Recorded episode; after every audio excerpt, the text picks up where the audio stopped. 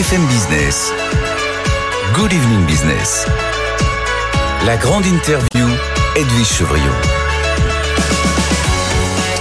Bonsoir à tous, bienvenue dans la grande interview avec euh, l'une des femmes, une des rares femmes euh, patronnes du CAC 40. Bonsoir Estelle Brachanoff. Bonsoir Edwige Chevrillon. Merci d'être avec nous. Vous êtes directrice générale de Veolia. Veolia, faut-il le rappeler, leader mondial du traitement des eaux, des déchets et de l'énergie. Et on verra comment le, combien le mot énergie est important, parce qu'en tous les cas, c'est peut-être le virage que vous voulez faire prendre à votre groupe que vous dirigez depuis le 1er juillet. On parlera euh, bien sûr du problème de sécheresse, d'incendie. On va rappeler que c'était vous euh, qui avez géré le bassin d'Arcachon au moment de ce grand incendie.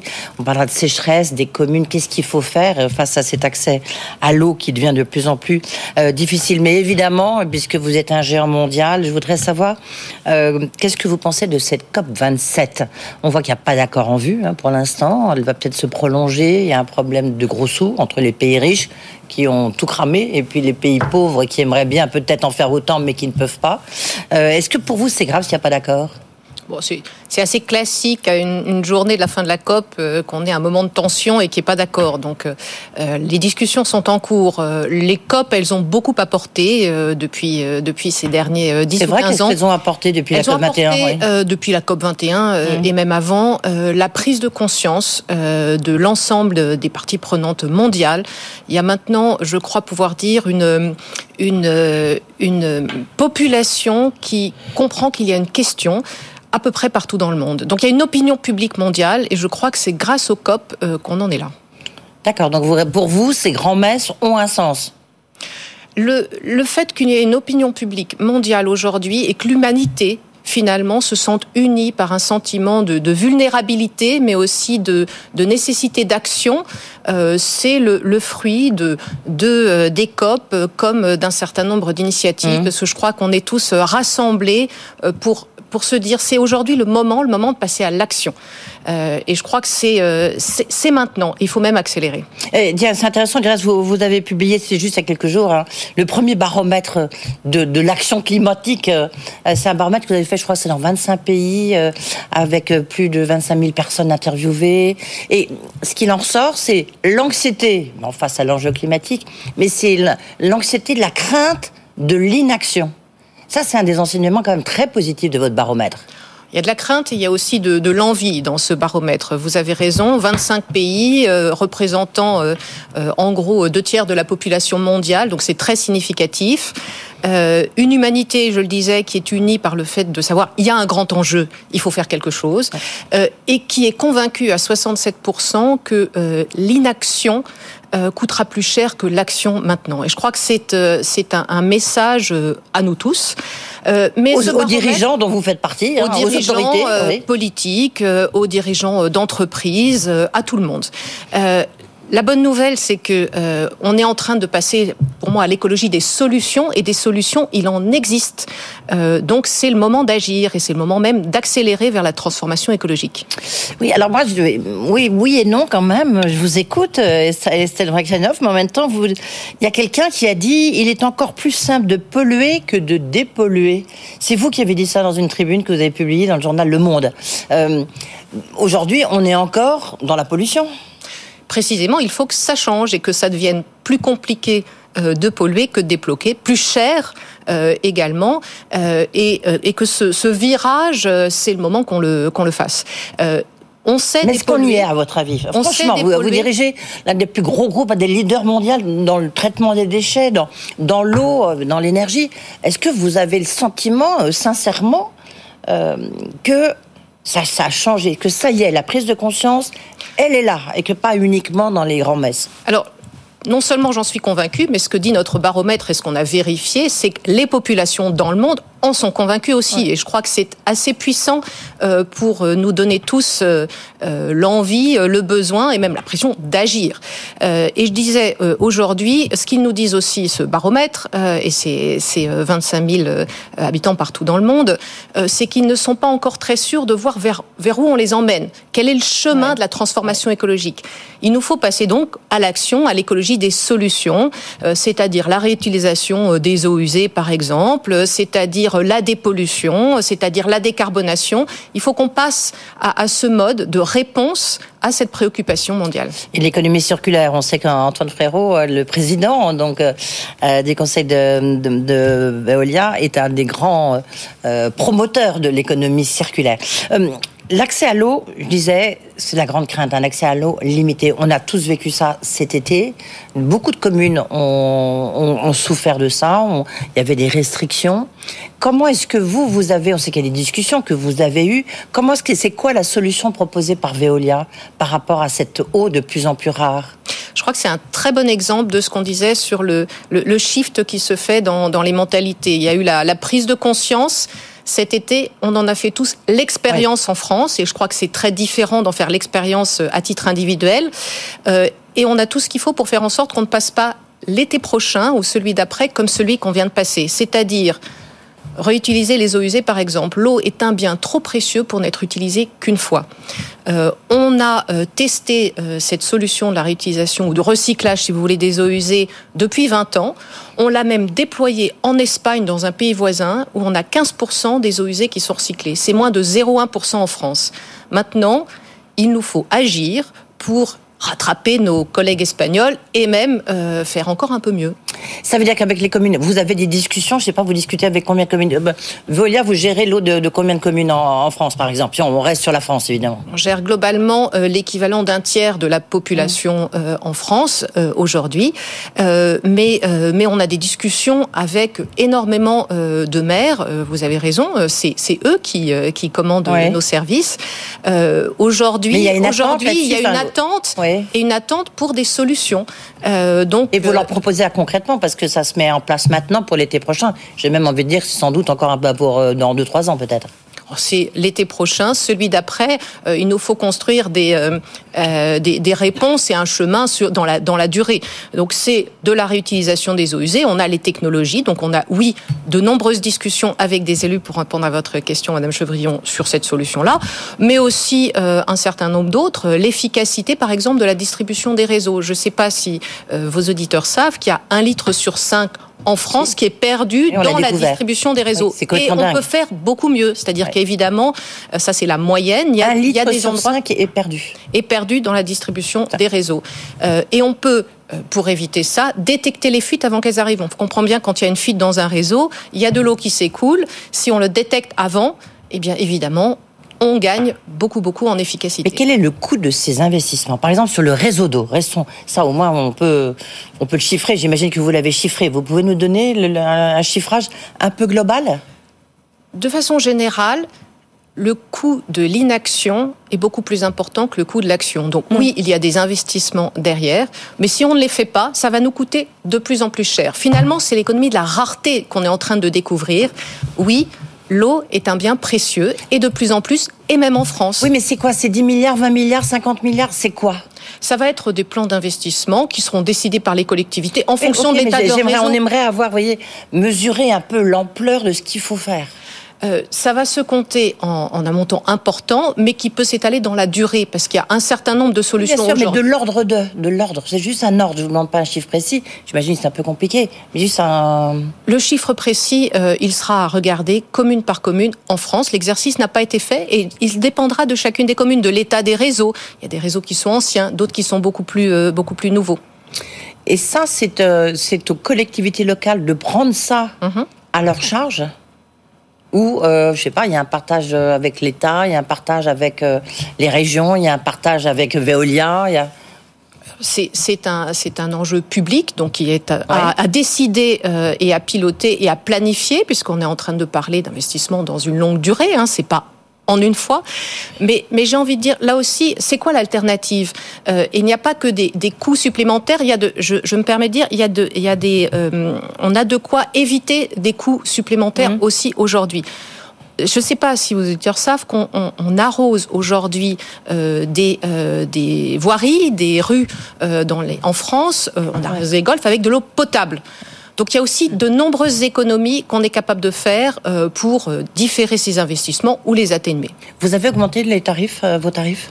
Je, je, vous rappelle que ça n'est pas Veolia qui décide des tarifs de l'eau en France, c'est les élus, c'est les collectivités locales. Oui, donc, euh, mais il y a eu une hausse parce que nous, consommateurs, on a, on a observé quand même des, des, des hausses. Euh des tarifs de l'eau. Qui sont, euh, qui sont euh, tout à fait euh, liés à, à, aux hausses de coûts et en l'occurrence décidées par les collectivités locales, ouais. pas par Veolia. Donc, en, ça, en, en moyenne, en moyenne, c'est que c'est plus combien? En moyenne en France, c'est de l'ordre de quelques pourcents euh, sur la facture d'eau, euh, et donc euh, c'est quelques pourcents à comparer à, à d'autres augmentations qu'on a vues sur plein d'autres produits de, de, la vie courante. Donc bah justement, ça fait plus, plus, plus, oui, mais ça fait plus, plus, plus. Certes, c'est moins de 1% d'un budget d'un ménage. La facture d'eau en France, c'est significatif, mais bien moins que tous les sujets dont on parle au quotidien. Et je me permets de l'indiquer. La transformation écologique, c'est une façon euh, de d'éviter qu'il y ait des surcoûts, d'éviter des augmentations de prix. Euh, c'est pas c'est pas le contraire. Euh, donc finalement, ce qu'on est en train de découvrir, c'est que euh, de différer la transformation écologique, ça va nous coûter plus cher. On le regarde sur les Bien sujets sûr. de l'énergie, euh, c'est c'est parce que précisément euh, nous dépendons encore trop de l'import de carburants fossiles euh, que nous avons des augmentations de coûts de l'énergie. Euh, est-ce que ça serait, est-ce que ça aurait un sens de créer un, pas tout de suite peut-être, mais un bouclier tarifaire pour l'eau, pour que tout le monde puisse payer sa facture d'eau? Je crois qu'il y a énormément de dispositifs qui existent déjà en France euh, pour aider à payer sa facture d'eau. Euh, Donc ça, pas besoin d'un bouclier. Il n'y a pas besoin de, de, de, sujets spécifiques et il y a énormément de dispositifs qui existent. Oui. Euh, sur, euh, sur les sujets de, de l'énergie, euh, vous le voyez, si on continue à importer des carburants fossiles, c'est là qu'on a, qu'on a une augmentation de la facture. Et il se trouve qu'il existe des alternatives qui sont encore insuffisamment utilisées en France. Oui. Et là aussi qui permettent d'éviter les augmentations. Je vous donne un exemple. Euh, on a euh, un, une ressource d'énergie qui est inexploitée en France, qui sont les déchets et les eaux usées. Euh, et c'est de l'énergie qui est locale, qui est française, si vous voulez, euh, qui est euh, abordable en termes économiques et qui, par ailleurs, est bonne pour la planète. Elle est renouvelable. Ça coche toutes les classes. Donc, c'est un très bon exemple quand je vous dis le coût de, de différer la transformation écologique, ouais. il viendra à un moment donné, il sera plus important que si on le fait maintenant. C'est un très bon exemple aujourd'hui. Mais surtout, c'est qu'en en vous écoutant, euh, Estelle Brachanoff, on voit bien qu'il y a aussi des changements de comportement. C'est vrai que d'arroser les trottoirs avec de l'eau potable, c'est pas forcément la bonne idée. Euh, vous êtes arrivé à votre poste euh, C'était le 1er juillet dernier. Ça fait quasiment six mois, enfin un petit peu moins, cinq mois. Vous avez publié là des, résultats là, euh, sur les neuf premiers mois de l'année euh, flamboyants. Il faut dire qu'il y avait l'intégration de Suez aussi. Et c'est quoi votre votre rapport, si je puis me permettre, euh, Estelle Brachanov C'est quoi la, la French Touch d'Estelle Brachanov sur Veolia? Est-ce qu'il y a un nouveau Veolia, en tous les cas, que vous avez dans votre tête? Alors, euh, je, vais, je vais commencer par euh, aborder dans votre sens. Nous avons publié de très bons résultats, euh, Madame Chevrillon, et j'en suis ravie parce que euh, parce que le, le, le, monde dans lequel nous vivons est un monde euh, que l'on connaît avec des, des, crises successives. Et Veolia est une entreprise solide euh, qui continue à l'être, qui continuera à l'être dans un dans un, un univers très troublé. Donc, je crois que continuer à livrer des très bons résultats, comme nous l'avons fait et comme nous continuerons à le faire, c'est assez assez essentiel. Euh, ça prouve notre résilience, mais aussi notre agilité, notre capacité d'adaptation à cette nouvelle donne euh, dont, on, ouais. euh, dont, on vient de, dont on vient de parler. Alors, Demain, euh, le Veolia, euh, le Veolia qu'on est en train de construire, c'est un Veolia champion de la transformation écologique. C'est pour ça que je vous parlais des sujets d'énergie, c'est-à-dire. Vous voulez choisir... en faire un groupe moins d'eau peut-être, mais plus d'énergie ce que, l'on peut dire, c'est qu'on a aujourd'hui toutes les briques avec de l'eau, des déchets et de l'énergie pour construire des solutions qui sont au croisement de ces différents métiers. L'énergie que l'on peut trouver dans les déchets ou dans les eaux usées, c'est un parfait exemple. Euh, c'est, ça peut apporter euh, aux collectivités locales, aux Français, des solutions euh, abordables notamment. Je vous donne un exemple. Avec toutes ces solutions, c'est 25% du gaz russe qu'on s'est remplacé dans les toutes prochaines années. C'est très significatif. Et donc, mon attention est portée aujourd'hui sur le sujet de la crise énergétique, bien sûr, et de ce que l'on peut imaginer de contribuer dans le mix énergétique français. Oui, alors donc, donc ça veut dire quoi concrètement par rapport? On sait que euh, là, vous avez intégré le groupe Suez. Déjà, ça va un peu plus vite que prévu, non? Alors, ça se passe très bien, le rapprochement avec, euh, avec Suez. Euh, un témoignage. Après cette bataille homérique. Avec, après, cette, euh, après cette bataille, en effet, euh, les équipes sont rassemblées, elles sont toutes à l'œuvre précisément pour livrer tous les résultats. Okay. Et donc, un témoignage, c'est les économies, de, de, les synergies que nous avions promises, puisqu'on est très en avance. aux neuf mois, on a déjà réalisé, donc en même huit mois et demi, on a déjà réalisé plus que notre objectif annuel, euh, enfin, l'autre objectif annuel. Euh, Est-ce que vous allez le rehausser du coup? Nous n'allons pas rehausser l'objectif pour cette année euh, et euh, je peux confirmer que nous tiendrons euh, l'objectif de 500 millions de synergies euh, sur la durée. Oui. L'énergie pour vous, euh, Aujourd'hui, si on prend grosso modo le chiffre d'affaires de, de, de, de, Veolia, 30 milliards, c'est quoi? C'est la répartition eau, déchets, énergie euh, Aujourd'hui, sur un chiffre d'affaires de plutôt 40 milliards, 40 milliards oui, parce puisque, que c'était oui. avant euh, le sûr, rapprochement avec Suez. Bien je vous rappelle J'étais sur le chiffre gagné... 2021, c'est pour ça que Tout à fait. Donc avant ah. le rapprochement avec Suez, on est plutôt sur 40 milliards. Euh, L'énergie, c'est en gros un quart, euh, un quart de notre métier aujourd'hui, mais avec une très forte croissance, à la fois euh, sur la production d'énergie verte à partir de déchets ou d'eau usée, mais aussi sur les économies d'énergie, euh, qui est notre métier. Et, et, demain, ça sera, enfin demain, je sais pas, de, vous avez fait un plan 2023, enfin 2025, à 2025, l'énergie représentera la moitié? L'énergie va très certainement croître en, en proportion des autres métiers, mais encore une fois, euh, je ne suis pas sûre qu'on puisse distinguer euh, les choses. Euh, quand je vous parle d'énergie que l'on peut trouver dans les autres métiers, c'est au croisement euh, de tout ceci que se fait la transformation écologique et les solutions qu'on veut développer. Mais quand on dit je... énergie, c'est le service, c'est le service énergie, c'est un peu ce qu'a fait Bouygues en rachetant Equance ou ce que fait Vinci, ou c'est autre chose? Non, c'est autre chose que ce qu'on fait. c'est les deux groupes que vous avez cités. c'est de la production d'énergie verte locale, c'est l'énergie territoriale, le métier de, de Veolia. Euh, et puis c'est des économies d'énergie. Donc nous, euh, nous offrons à nos clients, grâce à du digital, à du savoir-faire euh, accumulé avec le temps, de faire 10, 15, 20% d'économies d'énergie sur leurs factures, sans refondre globalement le bâtiment. D'accord. Et quand vous dites des clients, est-ce que vous, vous, enfin c'est, on est vraiment dans le B 2 B puisqu'on est sur BFM Business, ou alors vous êtes avec les collectivités locales? Uniquement. Et est-ce que c'est quelque chose que vous voulez renforcer au niveau international? On en fait déjà beaucoup à l'international. Ouais. Euh, je l'ai dit, euh, ce métier, ces économies d'énergie, euh, nous sommes, nous le faisons de façon très importante avec les, les hôpitaux, avec les grands centres commerciaux, euh, avec euh, toute la grande distribution également. Euh, c'est ça le, le, cœur de ceux qui viennent nous voir, puisqu'ils ont un, un, réseau foncier et d'immeubles qui leur permettent de, de penser qu'ils peuvent faire autre chose. Mais on leur offre aussi des solutions alternatives, comme mettre des panneaux photovoltaïques et repenser un peu plus large, parce que économie d'énergie, mais production d'énergie alternative. Je crois que les Mais vous aviez une filiale que vous avez vendue non Nous avons les... une filiale que nous vous avons aviez, vendue, à laquelle vous faites référence, Oui, mais c'est celle qui est dans les télé, dans les photovoltaïques, là, qui était sur le. Le, j'ai plus le nom en tête. Vous avez vendu une fanta... Nous n'avons pas vendu de, de filiale sur le photovoltaïque. Non, euh, non. Euh, donc nous, c'est vraiment une activité que nous développons. Euh, je me permets de dire que euh, la traduction de tout ça euh, en France, nous visons d'être autonomes en énergie oui. dans les cinq ans chez Veolia. Euh, en mettant des panneaux photovoltaïques sur nos décharges, en récupérant le biogaz, comme je l'ai indiqué tout à l'heure, en, en produisant de l'électricité. Vous l'avez dit, d'ici 5 ans. D'ici 5 ans, Hmm. en France. Oui. Et ailleurs? Au niveau groupe Et ailleurs, euh, nous développons euh, ce, ce, plan euh, sur tous les autres pays.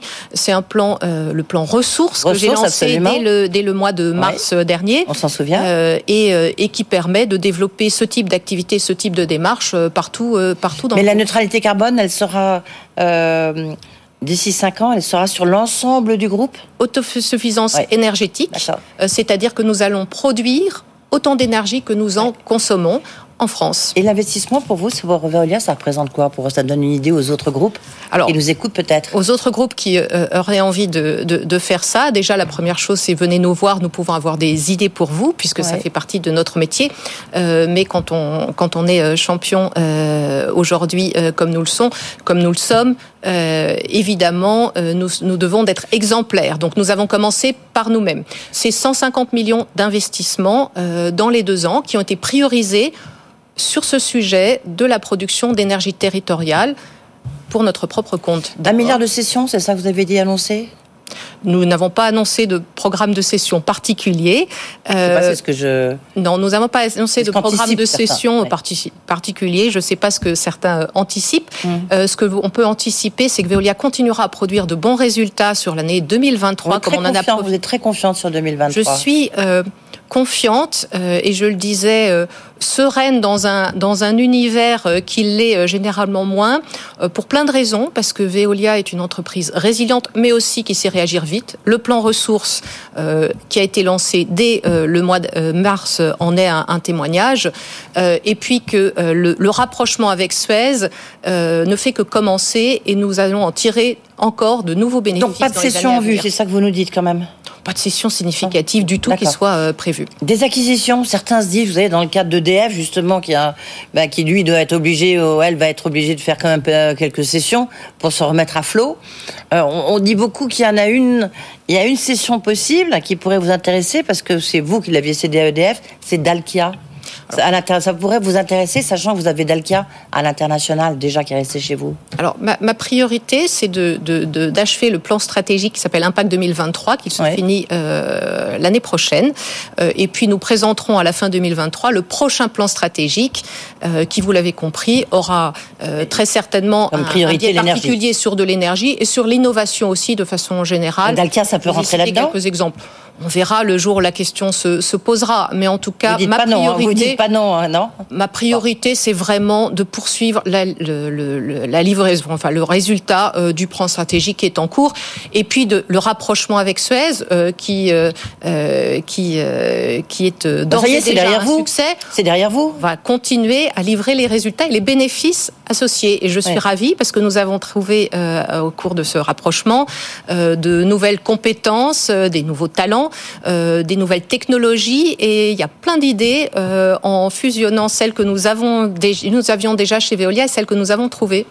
De toutes petites questions pour finir, euh, c'est je sais pas, selon mes confrères de la lettre A, Jean-Michel Blanquer pourrait arriver chez vous. Euh, est-ce que c'est est-ce que c'est que complètement une fake news comme on dit dans notre jargon? Alors nous l'avons dit très officiellement le rôle qu'allait jouer euh, Jean-Michel Blanquer, euh, c'est le président d'une école de la transformation écologique que nous souhaitons lancer en partenariat avec des territoires et, et, et d'autres entreprises. Hein. Veolia est le, le, cristalliseur, si je puis dire, de de talents là-dessus. et je crois que son son rôle euh, de, directeur d'une école prestigieuse euh, dans son passé euh, va lui donner toutes les capacités de faire ceci. Absolument. Et toute dernière question, le duo à la tête de Veolia avec Antoine Frérot, c'est fait pour durer ou c'était juste fait pour vous mettre totalement en piste? J'espère bien que c'est fait pour durer, bien sûr, c'est l'intention, ça se passe très bien et, euh, et je suis ravie euh, d'avoir Antoine Frérot comme président, j'aurais pas rêvé mieux. Merci beaucoup d'être venu ici dans la grande interview. Notre invitée, la directrice générale, la patronne de Veolia, Estelle Brachanov, était avec nous. Euh, on était ravis de faire peut-être plus ample connaissance que trois femmes dans le CAC 40 quand même.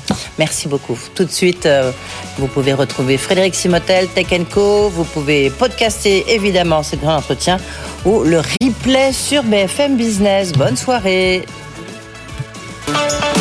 Good Evening Business, la grande interview.